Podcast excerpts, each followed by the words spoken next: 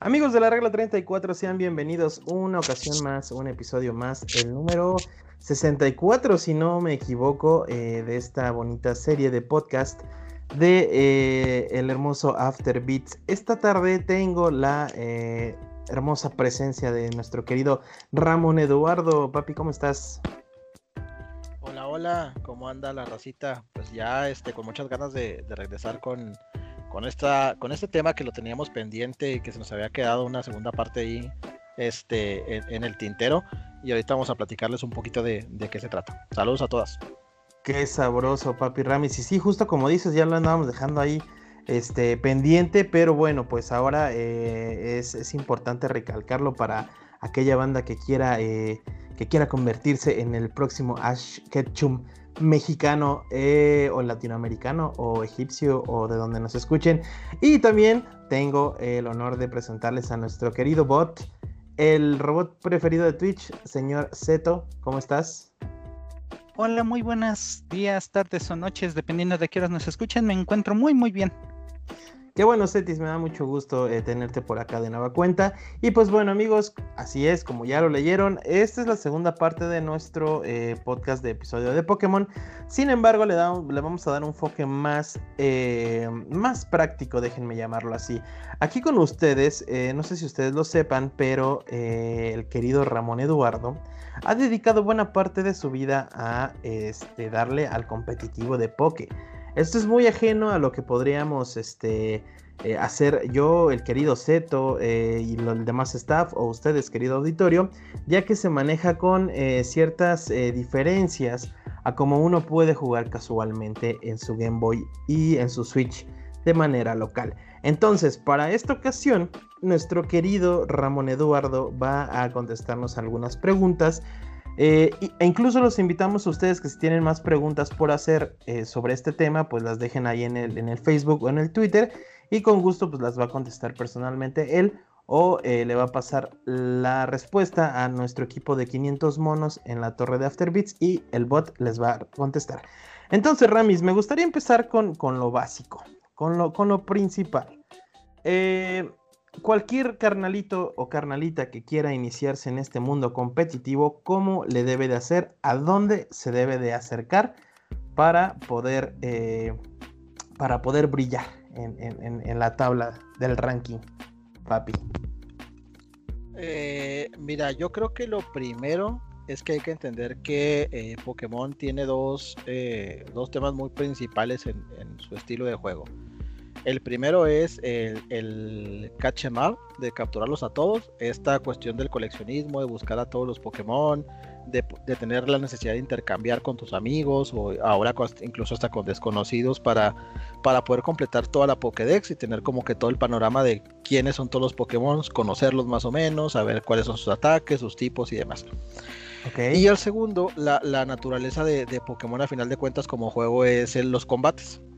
Dejémonos ahorita de, lado el, tema del competitivo, de los Pokémon con, con indicadores perfectos y demás.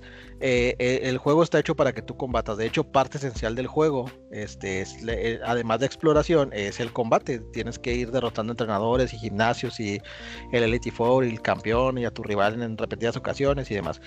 Y esto también se puede reflejar con tus amigos. Y me explico, al inicio, pues bueno, tenías que tener dos este, Game Boys, tener dos jueguitos, un cable Link se conectaban por el cablecito y ya se dan de pokemadrazos este, a gusto.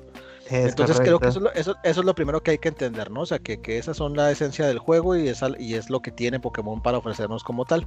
Ahora, yo que les recomendaría en mi experiencia personal, no se metan al inicio en el tema de, del competitivo como tal, así a nivel profesional.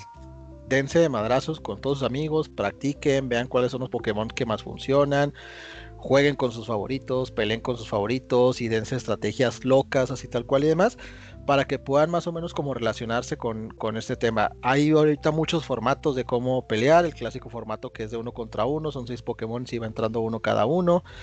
El formato que se utiliza en los torneos oficiales que hay que elegir, tienes tu equipo de seis Pokémon, eliges cuatro y son combates dobles, es decir, dos Pokémon tuyos y dos Pokémon del rival van a salir al mismo tiempo a peleas y esto pues cambia totalmente la estrategia porque hay ciertos ataques que si tú lo utilizas también van a afectar a tu Pokémon de manera positiva o negativa.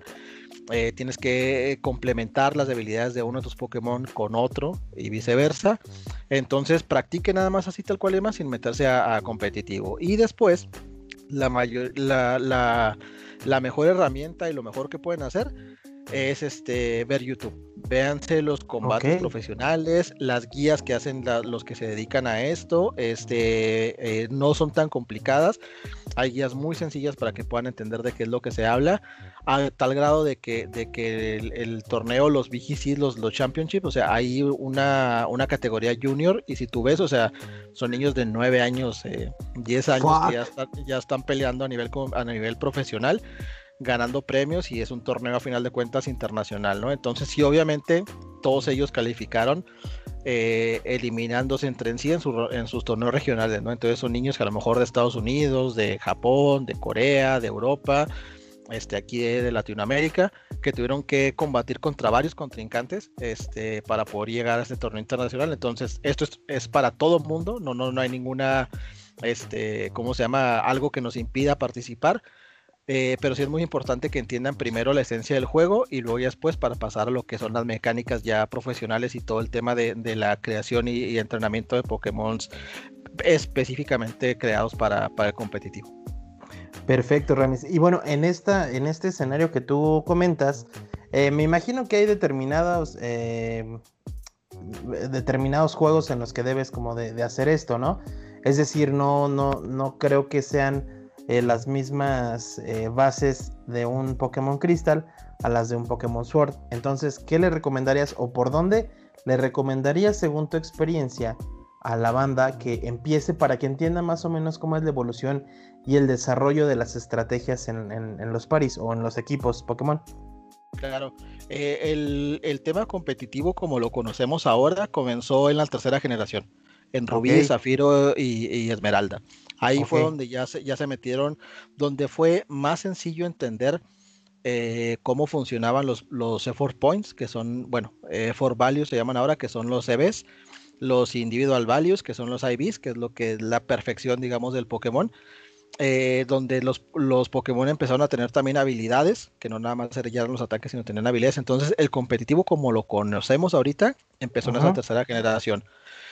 En la segunda y en la primera generación era algo totalmente distinto. Era demasiado complicado, o sea, eran cuestiones de verdad, eran matemáticas así, o sea, que a, que, a, lo mejor ni yo vi en la universidad estudiando ingeniería.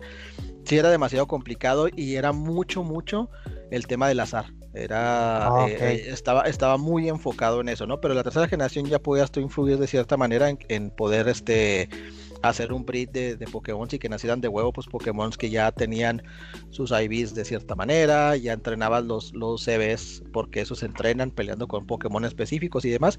Entonces podría ser a lo mejor que la tercera generación es complicado porque... los juegos, si ustedes los ven, pues bueno, ya saben que la gente que vende ese tipo de juegos, en caso de que no los tengamos, se quiere retirar con, con vender un solo juego. Entonces, si buscan ustedes un Pokémon Emerald o un Fire Red y todo demás, pues se los van a encontrar carísimos ahorita. Pero si ustedes tienen en su, en su haber un Pokémon que sea, eh, pues tienen su Game Boy SP o su, o, su Game Boy Advance normal, este, pueden practicar en, en, ese, en, ese, en ese juego sin ningún problema. Y la generación que tuvo el competitivo, yo creo que más, eh, a lo mejor emocionante y que tuvo como que más impacto a nivel este, mediático, fue la generación de, de XY y Alfa Zafiro y Omega Rubí, porque bueno, ya el tema de las mega evoluciones, esto ya como que era algo totalmente diferente. Y ya fue como donde empezó mucho el, el ¿cómo se llama? El, auge de, hacerlo como que a lo mejor más visual y atrayente para, para las personas que, que a lo mejor no estaban tan miscuidas en este tema, y, pero yo les recomendaría directamente que, que fueran este, en, en, este, en este tenor. Y entrenen a sus Pokémon favoritos. Eso es así, tal cual y demás. no, no todos les van a funcionar para, para un nivel competitivo profesional, pero siempre cuando estás aprendiendo creo que es mucho más sencillo cuando lo haces y cuando practicas con un Pokémon que a ti te gusta, que conoces, que ya lo has tenido en varios juegos, lo hace mucho más sencillo a usar algo mejor un Pokémon que está súper rotísimo y que está en el meta del juego y cómo se llama y que, y que les puede hacer ganar a tal cual y demás, pero pues, que no, que a final de cuentas no sabe ni, ni, qué ataques tiene o cosas y demás, ¿no? Entonces yo sí les recomendaría que pierdan un poquito el tiempo, entrenen así tal cual y demás y ya vean. Y si ustedes tienen Switch, este, hay una gran ventaja. Eh, creo que inclusive está también desde los juegos de, de Sun and Moon y Ultra Sun and Moon hay una opción eh, para que tú puedas eh, usar una especie de equipo como se hacía en, el Pokémon Stadium. Eh, ya ven que en Pokémon Stadium, bueno, teníamos la opción de cargar un cartucho en el Transfer Pack y llevarnos nuestros Pokémon al juego para poder pelear. O en su defecto, utilizar los, los Pokémon del rental, ¿no? Los que te prestaban, digamos, ahí tal cual y demás, ese es tu equipo. Esto evolucionó de cierta manera en el que si yo tengo un, un, este, un equipo que estoy probando o que es el mío con el que yo compito y todo demás, mediante un código se puede compartir y tú si tienes juego puedes descargar una como que temporal nada más para competir, no es que lo tengas en el juego directamente y puedas probar con los Pokémon con los que yo estoy compitiendo. Entonces puedes descargar desde el equipo que tienen tus amigos hasta el equipo que a lo mejor están usando los profesionales para ver qué estrategias utilizan, qué Pokémon son los que están en el meta, empezar a practicar con Pokémon fuertes, ver qué estrategia o qué combinaciones son las que utilizan con esos seis Pokémon para que puedas como que este, entender un poquito más este, el, el tema, ¿no? Pero esto digo, ya tendrías que a lo mejor saber un poquito más del competitivo como tal, pero es otra opción para que no, te, no batalles y no te tengas que poner a, a, criar Pokémon o sacar Pokémon y entrenarlos. Oye, Ramis, quiero hacerte una pregunta más personal. Este, ¿qué tan bueno es aferrarse? Eh, ahorita mencionabas algo importante que era eh, pues estar jugando y probando con los Pokémon favoritos, que no todos funcionan en competitivo. Pero qué tan bueno es aferrarse, güey, a hacer, por ejemplo, eh, no sé, voy a decir un nombre al azar, un Gloom, aferrarte a que este va a ser mi, mi, chingón y, y, puedo arriesgar a todo el party, pero este güey tiene que funcionar. O sea, ¿sí, sí se puede? Esa es la pregunta. depende hasta dónde quieras llegar. O sea, oh, eh, el entrenar el entrenar un Pokémon de manera competitiva y hacerlo con, eh, bueno, tener en cuenta el entrenamiento de cómo se tienen que hacer los, los, cómo tienes que entrenar, perdón, los EVs, eh, cómo crear al Pokémon para que tenga IVs perfectos y demás. Este, eso te puede ayudar en el nivel de la historia, o sea, si tú tienes, si tú tienes Pokémon este, de esta manera, obviamente el juego te lo vas a pasar, pero facilísimo, ¿no sé O sea, mucho más fácil de lo que es. Digo, tampoco no es como que Pokémon sea tan complicado, pero te va a facilitar muchísimo el juego. Segundo, oh. obviamente, cuando peleas contra tus amigos, no van a tener oportunidad de, pelear contra ti si, si, si, tú eres el que los entrena y ellos no. Y tercero, sí te puede servir para, para un nivel competitivo básico, digamos así tal cual y demás. Pero si ya lo que quieres es entrar como que chido al tema, o sea, sí ya tienes que cambiar, dejar así como que en la banquita ya tus Pokémon favoritos y ya entrarle con los Pokémon que, que, sí jalan. Que rifan. Oh, vaya, perfecto, Ramis, muchas gracias. Y este, pues ya me apañé un poquito los micrófonos, pero en este momento se los voy a pasar al querido Cetis. Cetis, ¿tú tienes algo que preguntarle al querido Ramón? Claro que sí. Mira, ya saqué mi cuadernito con todas mis preguntas. bueno, mira, ahora sí que sí tengo preguntas. Mínimo cuatro yo y tengo cuatro preguntas que nos hizo este Mario el favor de enviarnos hace un rato. Y bueno, vamos a empezar. Eh, es este, la primera sería, ¿qué es y cuál es el party favorito tuyo? Hijo, qué buena pregunta. Mira, eh, si, es, si es para competitivo, así tal cual y demás, eh, es muy variado dependiendo de la generación. Pero yo creo que con el que más me divertí, así con el que más risa saqué, con el que más torneitos locales eh, pude ganar y demás, era el que utilizaba en Pokémon en la, cuarta generación, en Diamond, Pearl y Platinum. Era los estrellas del equipo, eran, ahorita les platico la estrategia que utilizaba, los, los estrellas del equipo era Umbreon, e Infernape. Esos eran así las, las, los, MVPs, eran CR7 y Messi de ese equipo.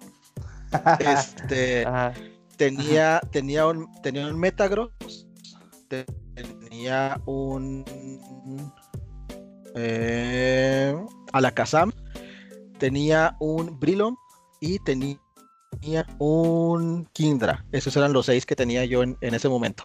Tenían la banquita como para usarlos en algún momento si se requerían. A Gengar, a Tiranitar y a Yarados. Esos eran así como que los nueve Pokémon que tenía, pero los seis así eran los que les había comentado.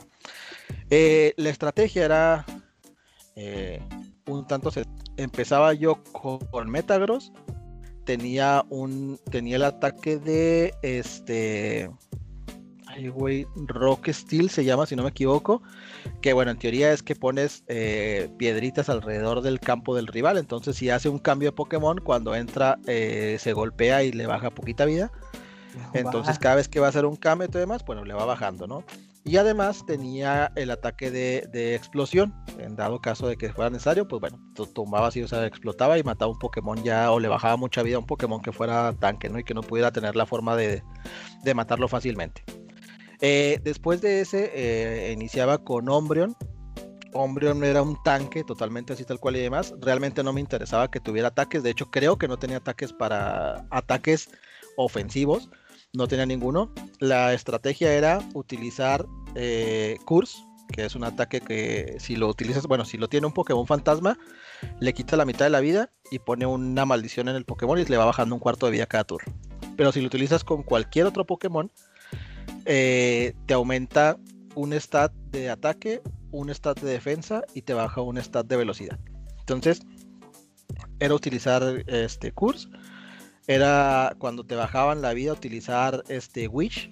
Y con ese con ese no sé loco si era Witch o era un, uno que se llama Moonlight. Uno de esos dos ataques era bueno pero te recupera vida y después de haber utilizado mínimo cuatro veces el, el curse y haberme aumentado cuatro veces el ataque y cuatro veces la defensa utilizaba un ataque que se llama Baton Pass que ese lo que hace es que el Pokémon se retira y metes automáticamente al Pokémon que tú quieras pero te conserva todas las modificaciones de estadísticas que tenía el Pokémon que vas a sacar, te las pasa al, al ¿cómo se llama el Pokémon que va entrando? Entonces, si, yo lo, si yo lograba hacer esto, lo que pasaba es que tenía un Infernape, que era un Pokémon bastante fuerte en esa generación, con su ataque aumentado cuatro veces y su, y su defensa aumentada cuatro veces. Y, y, bien, su velocidad disminuida cuatro veces, ¿no? O sea, se quedaba así tal cual y demás. Pero no me interesaba atacar primero, lo que pasa es que ya era muy complicado que hubiera un Pokémon que me pudiera matar de un solo ataque. Entonces, eh, y si no tenía Pokémon así como que muy rápidos, Infernape muy probablemente iba a atacar primero. Y pues era una máquina de destruir, si me explico. O sea, con cualquier ataque matabas a, un Pokémon este, fácilmente, ¿no? Entonces tenía, este, no sé si era patada de fuego, tenía el Thunder Punch, para en caso de que me encontrara algún Pokémon de, de agua volador.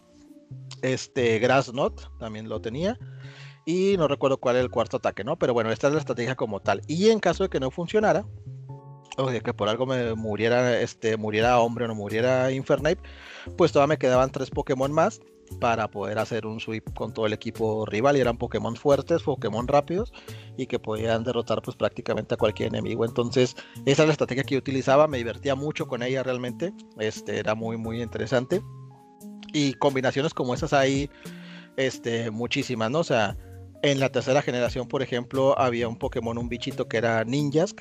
Este, ese Pokémon cada turno con la habilidad se aumentaba la velocidad.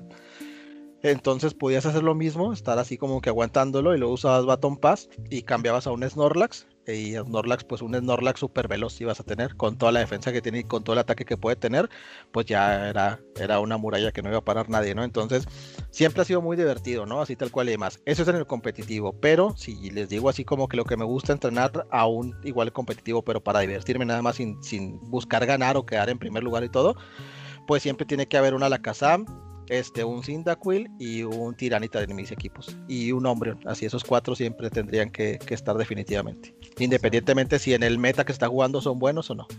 A jugar con el barrio, ¿no? Dices. Ajá. Muy bien. Este, Cetis, tenías por ahí otra preguntilla. Otra. digo.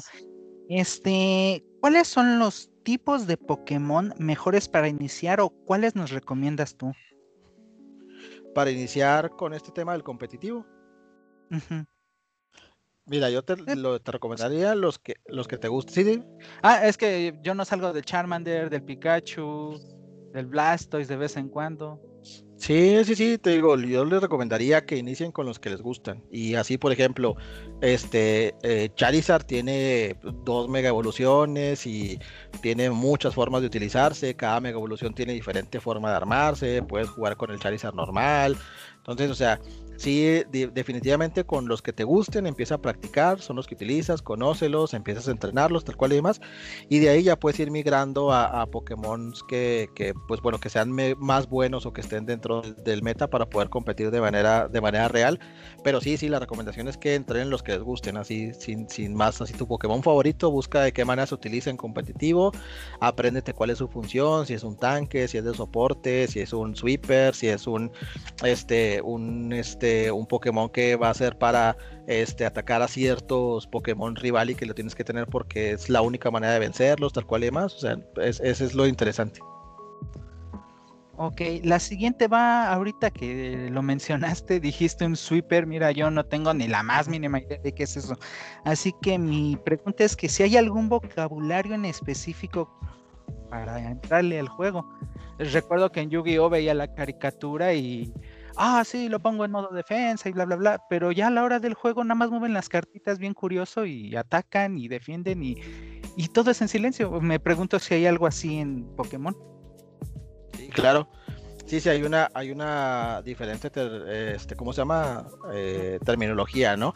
Y es del estilo del, del ¿cómo se llama? Del, del Pokémon y depende de lo que vas a, vas a, vas a utilizar, ¿no? O sea, te digo, por ejemplo, así las que tengo ahorita, así en, en, ¿cómo se llama? En, en, mente, pues es el que comentaba el Sweeper. Este es un Pokémon que sea súper rápido y que tenga muchísimo ataque.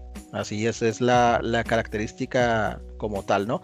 Eh, puede haber un sweeper que sea eh, físico o uno que sea ataque especial. Yo, por ejemplo, uno, para mí un sweeper de ataque especial, eh, los dos mejores que, que, yo considero es Alakazam o Espion esos dos Pokémon son los que tienes que utilizar cuando tienes un, un que necesitas un sweeper así tal cual y demás.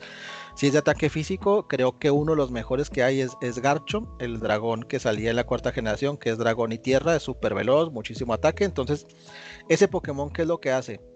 Eh, cuando tienes un Pokémon a lo mejor que se quedó con poca vida y que necesitas matarlo ya para que no te vuelva a atacar, que no pueda cambiar el tipo de terreno en el que estás peleando, que no se pueda curar y todo demás, metes ese Pokémon y sabes que va a atacar primero y que de un golpe lo va a matar. Eso significa, ¿no? Son los que hay los, los que son tanques, bueno, pues obviamente pues son Pokémon que aguantan muchísimo, así tal cual y demás. Hay Pokémon que son de utilidad, que son a lo mejor los que cambian el clima, que hacen que llueva, que tienen a lo mejor forma de envenenar al Pokémon, este, cosas así y demás, ¿no?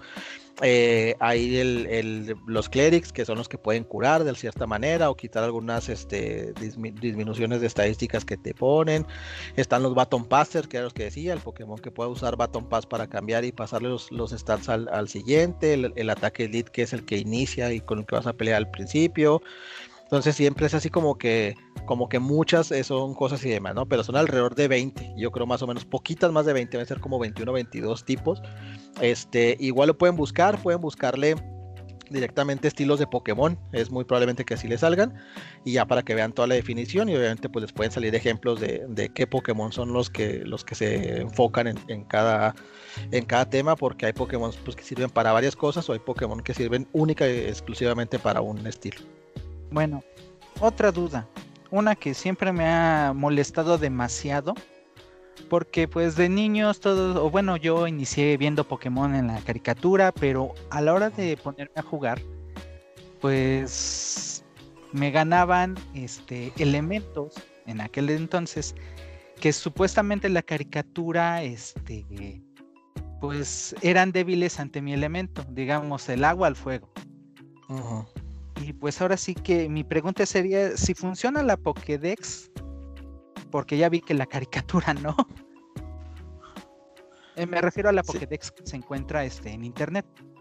Sí, claro, sí, sí, sí. Pues, eh, en, la, en el anime eh, Pikachu le gana un Onix, ¿no? Y con Impact Truenos, y en, y en el juego pues no le, no le haría nada, ¿sí explico? Porque es de tipo tierra y no le pega. Ajá. Ajá, sí, sí, sí. Sí, es, es, muy importante siempre tener en cuenta los, los tipos de tu Pokémon y el tipo del Pokémon rival. Y hay Pokémon que puedes especializarlo para hacerle, eh, como para poder tener cubiertas todas sus debilidades. El caso que les platicaba, por ejemplo, ahorita de, de Infernape, eh, que con un con todo este aumento de ataque y con utilizar Thunder Punch, pues bueno, ya si te llegabas a encontrar un Pokémon este que fuera volador o que fuera de agua, muy probablemente lo podías, lo podías eliminar sin ningún problema. El otro ataque que se unidad que tenía era Close Combat, que es un ataque de luchador. Este Pokémon es de lucha también. Y este, si te llegabas a tocar un Pokémon tipo piedra, este, pues obviamente le hacías un close combat y, a la casa, ¿no? O sea, sin ningún problema lo, lo, eliminabas. Entonces, hay Pokémon que sí tienen esa variedad que, de ataques que pueden aprender y que te pueden ayudar así a cubrirte de tus debilidades. No en todos funciona y no todos los ataques funcionan para hacer eso. Entonces hay que conocer también eh, si tu Pokémon es un Pokémon de ataque físico, de ataque especial, qué ataques puede aprender, qué le puede servir para poder este, cubrir este, este gap contra otras debilidades o en su defecto tener un equipo que pueda tener cubierta contra qué te puedes enfrentar, porque a final de cuentas en el juego es un tanto sencillo porque los entrenadores y los gimnasios siempre tienen un tipo muy este, particular de Pokémon. Ya sabes que si te encuentras un, este, un Hicker, creo que se llama, que son así como que los gorditos, eh, bueno, anteriormente los gorditos como barbones, pues bueno, iba a tener Pokémon de piedra o Pokémon de tierra. Un pescador, pues obviamente va a tener Pokémon de agua este, los, los, los trainer elite eran los que tenían como que a lo mejor más variado, pero todos eran así como que muy, muy exacto el tipo que iban a tener, ¿no? Y eso te facilita las cosas.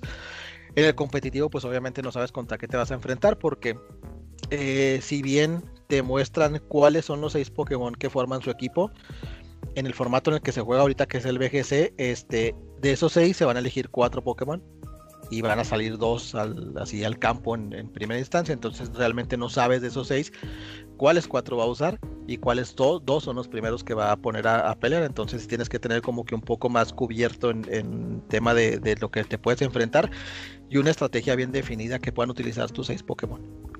Sangre, papi. Oye, este...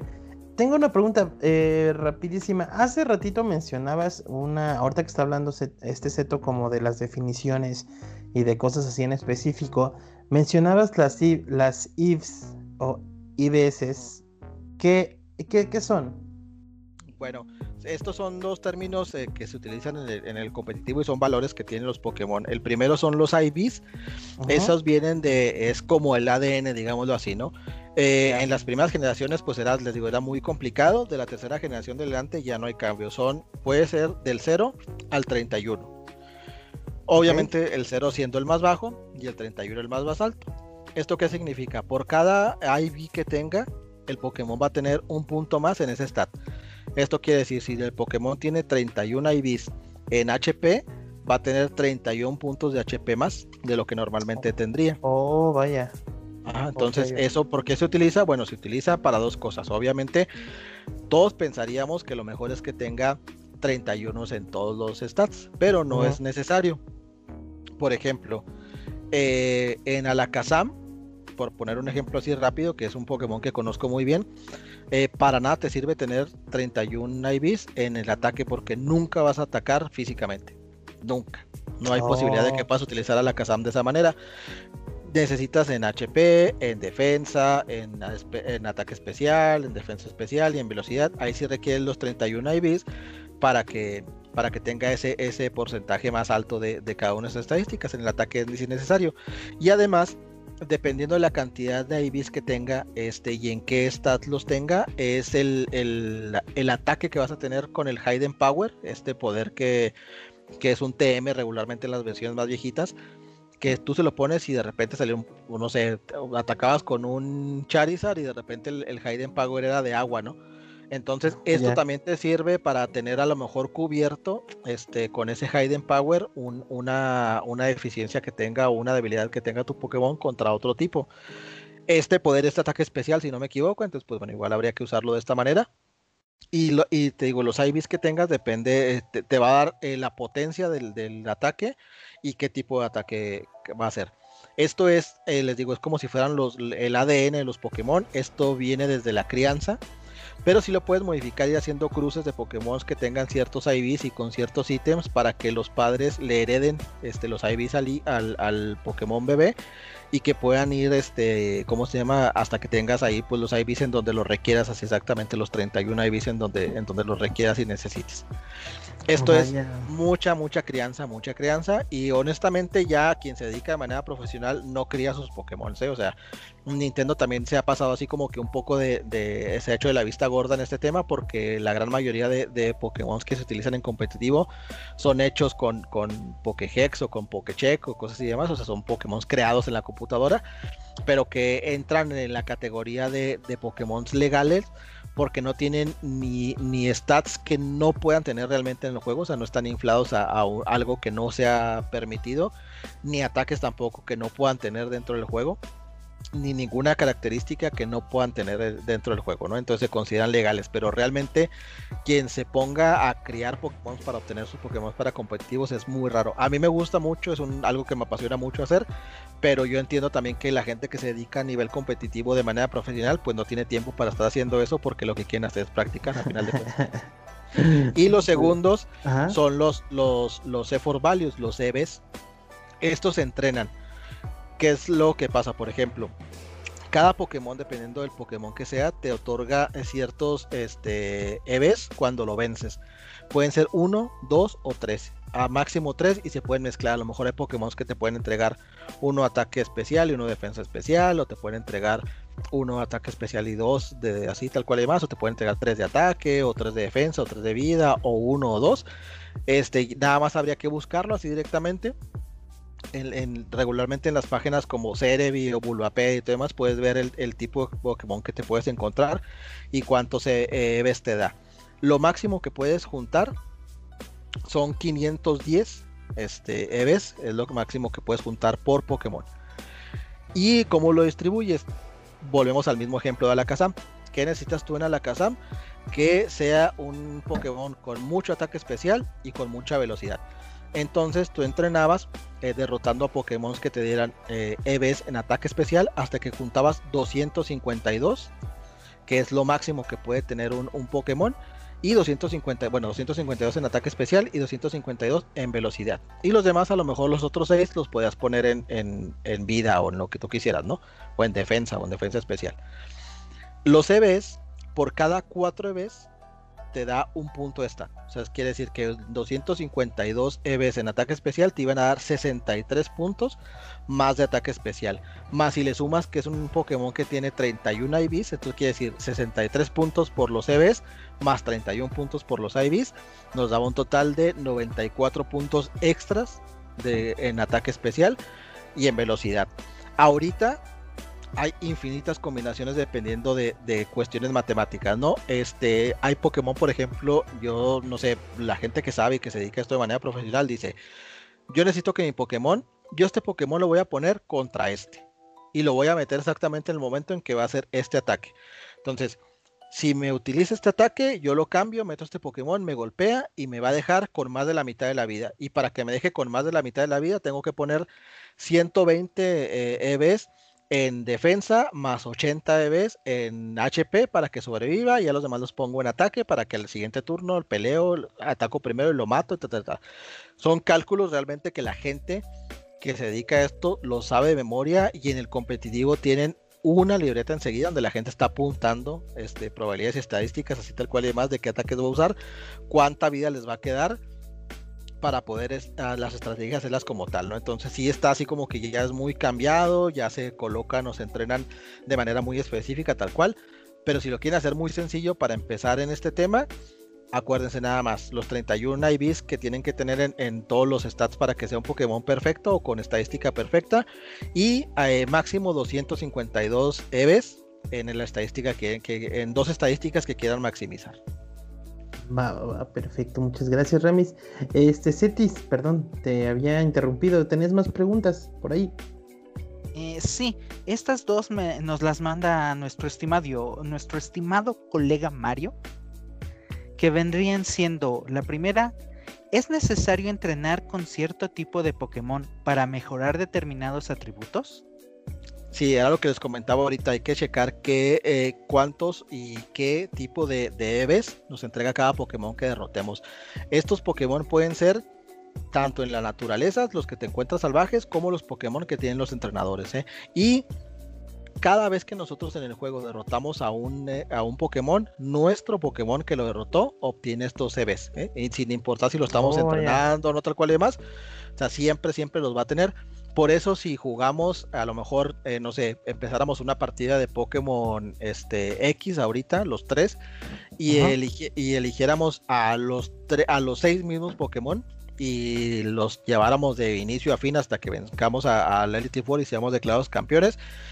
Si comparáramos esos seis Pokémon, es muy probable que las estadísticas de cada uno de esos seis Pokémon sean distintas a pesar de que son los mismos que tenemos nosotros tres. Porque ahí influiría cuántos IVs tienen a la hora de que a la hora de que se generó el Pokémon de manera random cuando elegimos el starter, cuando lo encontramos en, la naturaleza, cuando lo intercambiamos X o Y, eh, cuántos IVs tenía, con qué Pokémon peleamos este, de los entrenadores y los Pokémon salvajes, qué Pokémon peleamos este, o entrenamos con nuestros Pokémon para ver cuántos EVs tenían. Y algo también que es muy importante y que mejora ahorita, la naturaleza. La naturaleza de los Pokémon también te hace que ciertas estadísticas se maximice y otras se minimice, entonces también eso tendría mucho que ver. Entonces, por eso, desde el inicio, bien decían que no había este en el mismo texto en algunos personajes de los juegos de Pokémon, este siempre dice que este un Pokémon nunca va a ser igual a, otro, aunque sean el mismo, y tienen total razón, ¿no? o sea, depende mucho de, del entrenamiento este, a conciencia o sin saberlo, pero sí cada Pokémon va a ser distinto, y sí, o sea, totalmente, si tú quieres entrenar este, específicamente una estadística, tienes que derrotar específicamente a ciertos Pokémon. Okidoki. Bueno, la segunda pregunta que nos manda Mario es, ¿qué tanto afecta usar caramelos raros? Lo único que afecta es la subida del nivel. No te da ninguna estadística extra ni nada, nada más sube de nivel como tal. No sube de nivel. Perfecto, Ramis. Este, y bueno, volviendo un poquito a, a- a la pregunta eh, derivada del principio, por así decirlo. Eh, ¿cuál, es, ¿Cuál es el camino que, o sea, ya, ya vimos como la parte técnica, la parte de habilidad que debe de tener eh, un niño o niña, muchacho o muchacha, que eh, para poder entrar a competitivo? Pero tal cual, la, mm, digamos, las puertas que tendría que abrir ¿Y con quién se podría acercar? ¿Tú qué recomiendas? ¿Es este acercarse con algún equipo? eh, digo, un, un- grupo de personas, acercarse a alguna página de internet, ya mencionabas YouTube. ¿Cuál es, digamos, como el camino en sí que debe de tomar para irse formando como eh, entrenador de competitivo? Mira, lo primerito es cuando compren este un juego nuevo, disfruten el juego.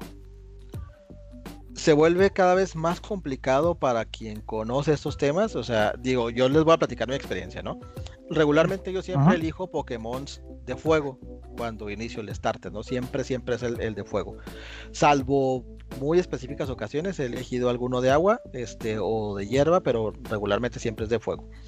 Y los Pokémon de fuego, la gran mayoría de ellos son o de ataque o de ataque especial. Quiere decir que es un Pokémon que va a ser de ataque tal cual, ¿no? ¿Qué es lo que pasa? Si es un Pokémon, este, a lo mejor como, como Charizard, que puede ser de los dos, ah, bueno, pues yo buscaría, este, si es ya del, del Fire Red en delante, cuando va a tener un Charizard, que mi Charmander tenga naturaleza Timid, que es la naturaleza que le va a bajar el ataque, este, le va a bajar el, si el ataque, pero le va a subir la velocidad, o Modest, que le va a subir, que le va a bajar igual el ataque y le va a subir la, este, el, el ataque especial. Si lo quisiera hacer, este, un Pokémon que fuera, este, para atacar eh, de manera física, pues bueno, ya tendría que buscar qué naturalezas son las que benefician, la que le baja a lo mejor ataque especial y le sube la velocidad, o la que le baja ataque especial y le sube el ataque. Entonces, cuando ya estás muy casado en este tema, desde ahí, desde la hora de, de que eliges al starter, ya así de que chinga, esa naturaleza no la quiero. Soft reset, reseteo el juego otra vez. Obviamente lo grabé antes de elegir el starter y lo vuelvo a elegir hasta que me salga con la naturaleza que yo quiero. Entonces, se vuelve como que un tema así de, ya así bien de, de, este, ¿cómo se llama? Paranoico, ¿no? Así decir, ah, es que tienen o sea, que ser perfecto y todo demás, cuando realmente ni lo vas a usar para competitivo ese Pokémon, ¿no? Entonces, lo que yo les recomendaría es que cuando tengan un juego nuevo de Pokémon, siempre, siempre, siempre disfruten la historia consigan este, nuevos Pokémon. Yo sé que siempre tenemos como que cierto apego a Pokémon que son nuestros favoritos. Déjenlos tantito de lado, capturen los Pokémon que se, que se les hagan chidos visualmente. Ya después a lo mejor el Pokémon no sirve para nada, pero bueno, igual pues ya más adelante te das cuenta. Pero sí disfruten la historia como tal. Y luego cuando ya hayan terminado el juego y que ya no tengan nada que hacer, o sea, realmente en el que digas, bueno, ya me acabé el juego, ya lo único que me queda es eh, ya me acabé el juego, ya me acabé la historia, a lo mejor este post este Elite Four que tenía. Eh, ya nada más me queda completar el Pokédex. Ahora sí me puedo dedicar a lo mejor al tema del competitivo, ¿no? Yo qué les recomendaría, guías básicas, hay muchísima información en YouTube, muchísima información que pueden buscar en páginas este, oficiales. Eh, los, mismos, los mismos personajes que se dedican a esto, no sé, por ejemplo, el que ha sido muchas veces campeón de, de, de senior, digamos, de los adultos, que es Wolfie BGC, se llama su, canal. Es, digo, está en inglés obviamente, pero es alguien que explica muy bien, explica todo este tema. Así como él, hay infinidad de, jugadores que, y jugadoras que podrían explicar de una manera consciente cómo, cómo es el entrenamiento básico, básico, tal cual además. Pero sobre todo, eh, no tengan miedo de preguntar. O sea, si no tengan miedo de preguntar, la gente que se dedica o que nos hemos dedicado y que nos apasiona esto, eh, les aseguro que no les van a decir que no. Este, nadie les va a decir que no ni que los va a ayudar tal cual es más. Los podemos a lo mejor encaminar, resolver dudas. Eh, a lo mejor si estamos de manera presencial, pues ver cómo, cómo se entrena, ver cómo funciona toda esta, toda esta mecánica del competitivo, tal cual y demás. Prestarles Pokémon competitivos para que vean la diferencia de, de uno a otro que puedan hacer una, comparativa como tal. Entonces les digo, no, no, no tengan miedo a preguntar o a investigar como tal. Información hay muchísima, ¿no? Así tal cual y demás. Pueden encontrarla en cualquier lado prácticamente. Este, pero si, si tienen duda, pues acérquense con alguien que, que conozca, ¿no? Yo, por ejemplo, ahorita de, la gente que, que, recuerdo así tal cual y demás, digo, pues me pueden preguntar a mí. Yo hace mucho que no me dedico así como de manera fuerte, pero pues igual ahí le damos, ¿no? Y es, y es información que tiene uno aquí como que muy bien masticadita. Este, de, de aquí de los camaraditas que tenemos, pues Camuy, ahí a quien lo conozca, él oh. sigue, sigue participando. Él, de hecho, en, ahí en Guadalajara estaba en un equipo de competitivo que iban a torneos como tal. Este estuvo, creo que llegó a estar en el, en ladder, en el top 3 de, Guadalajara, o sea, sabe como tal, ¿no? Y puede explicarles. La Ciudad de México estaba Togue, también él, inclusive se me hace que fue no a participar, pero se fue como invitado a un torneo que fue en Dallas, si no me equivoco, hace un par de años. Estuve de manera presencial. Entonces hay gente que, que, pueden, este, eh, obviamente observar, ¿no? Y pues obviamente Twitch. Twitch está lleno también igual, todos los que son competidores también igual tienen sus canales y ahí pueden ver eh, como las guías y tutoriales que ellos mismos hacen ahí directamente.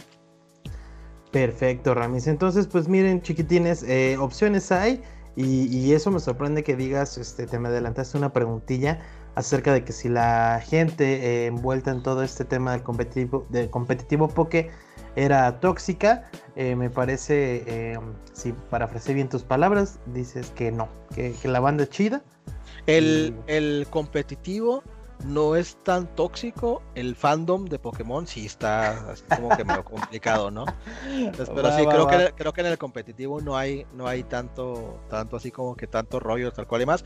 Y, y la verdad es que, miren, a final de cuentas esto es un tema de práctica y error hay que practicar mucho, por lo tanto hay que jugar mucho, por lo tanto hay que pelear mucho, entrenar mucho, ver así tal cual y más que Pokémon funciona, cuál no, y ver mucho, mucho, no sé si explico, es como cualquier cosa que quieres aprender, necesitas ver mucho y estudiar mucho para, para ello.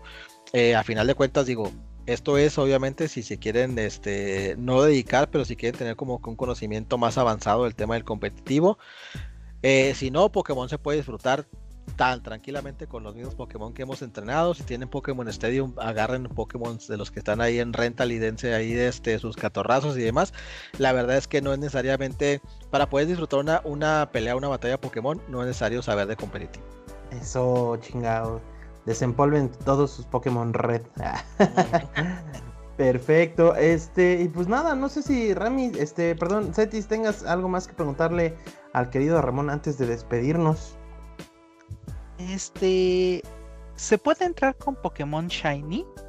Claro, regular. De hecho, es muy común que los Pokémon de la gente que se dedica a esto al competitivo sean Chinese. Le da como un cierto agregado, un toque ahí tal cual y demás. Exactamente eso. Luego veo que, pues sí sé que es ese Pokémon, pero pues está de otros colores y pues ahora. Sí. A mí en lo personal, no todos los Chinese me gustan. Hay unos que se me hacen de colores muy feos. Por ejemplo, Dragonite verde se me hace horrible. O sea, prefiero el Dragonite naranjita. Pero hay Pokémon que se ven muy chingones. Por ejemplo, Ombreon eh, no cambia de color, es negro, pero los aros que tienen el cuerpo, en vez de que sean amarillos, son azules. A mí me gusta mucho cómo se ve. Eh, me gusta mucho cómo se ve Metagross, que Metagross es azul y blanco, si no me equivoco, gris. Y se vuelve gris con tonos amarillos. Entonces hay Pokémon que sí se ven muy chidos. Yo creo que los Pokémon que se vuelven, que son Chinese negros, son los más chidos como Charizard, por ejemplo. Charizard se me hace muy, muy este, chingón cómo se ve negro en vez de rojo. Pero a final de cuentas, digo, pues en gustos los colores, ¿no? Este, este, nunca mejor dicho que, en esta ocasión. Pero sí son totalmente, este, ¿cómo se llama? Legales sin ningún problema. Ah, ok, ok. Muy, muy darks el, el Charizard, ya lo, lo acabo de googlear y está chingón, ¿eh? Alitas rojas. Me gusta para este post-punk. Eh, y pues nada, eh, Ramis, de verdad te agradezco muchísimo, eh, muchísimo el haber este, resuelto algunas de nuestras dudas. Creo que es un tema bastante, bastante gordo que tratamos de resumir en algunas cuantas preguntillas. Este, entonces no sé si tú eh, bueno, ya hiciste la invitación, pero la, vuelvo a hacer yo. Si tienen alguna otra duda, acérquense al buen Ramis. Eh, ¿Tus redes cuáles son, papi? ¿Dónde pueden encontrar para hacerte eh, Me pueden encontrar en Instagram y en Twitter como Aricado López, con toda confianza y este, sin, sin ningún problema. Ahí este, podemos platicarlo y podemos ahí darles algunos tips y demás. Y la verdad es que disfrútenlo y vean ideas locas como tal, ¿no? Yo recuerdo mucho este, una, una estrategia que tenía el, el, buen Necro, el tercer lugar de Pokémon, que es un español, un youtuber y ahora streamer español, que sigue desde hace varios años, y que yo en su momento la, utilizaba también y nunca pensé que una persona de competitivo a ese nivel podría utilizarla. Al inicio, en la primera generación, eh, era una batalla de Mewtwo el, que tuviera su Mewtwo perfecto y que atacara primero utilizaba Blizzard, congelaba al otro Pokémon, al otro Mewtwo, y pues ya era prácticamente imposible que, alguien le ganara, ¿no? Así tal cual y demás. Este, y pues había una estrategia que, utilizábamos algunos de mis amigos, este, que era, en vez de enfrentar Mewtwo, era enfrentar este Mewtwo contra Snorlax. Entonces, mm, pues utilizabas este, explosión contra Snorlax y aunque tú perdías a, tu Snorlax, pues el otro contrincante perdía, perdía, su Mewtwo, ¿no? Entonces, y tú ya te quedabas con tu Mewtwo en el equipo. Y ya podías hacerle un sweep a los oh. otros cinco Pokémon sin ningún problema. Entonces, nunca, este, les digo, mis redes sociales están abiertas, y es lo que se ofrece tal cual más, pero el mejor consejo yo creo que para esto es que eh, nunca, nunca, este, dejen una idea de algo que se puede utilizar de lado, alguna idea loca que ustedes tengan y que crean que se puede utilizar, inténtenla y practíquenla como quiera a lo mejor pueden descubrir el hilo negro, ¿no? A final de cuentas, así es como se crea el meta, probando y viendo qué Pokémon funcionan y de qué manera se pueden utilizar. Entonces experimenten, ustedes dense así tal cual y demás y busquen este eh, de qué manera eh, pueden crear estrategias locas o, y, estrategias locas pero que funcionen. Y pues a la orden, lo que se ofrezca ya saben. Perfecto, Ramis. Muchísimas, muchísimas gracias de verdad por, por este, pues prácticamente este es un podcast de entrevista con el mm. experto Ramón Eduardo. Muchas gracias. Este Cetis, eh, muchas gracias también por, por haber participado eh, en esta entrevista. Dime, eh, ¿dónde te pueden encontrar la, banda? Bueno, primero que nada, muchísimas gracias por haberme invitado. Tenía unas duditas y pues ya creo haberlas aclarado un poquito más. Y a mí me pueden encontrar en Twitter como Belly Coseto. Excelente. y pues muchas gracias. Recuerden seguirnos en Afterbeats, en Twitch, en YouTube, en Facebook, en Twitter, en Instagram. Y pues la regla 34 acá en Spotify y en YouTube también. Eh, a mí me encuentran como arroba midvalk. Eh, cuídense mucho y que tengan bonita tarde. Gracias Ramón de nueva cuenta. Gracias Etis. Cuídense. Hasta luego. Bye. Bye. Bye bye.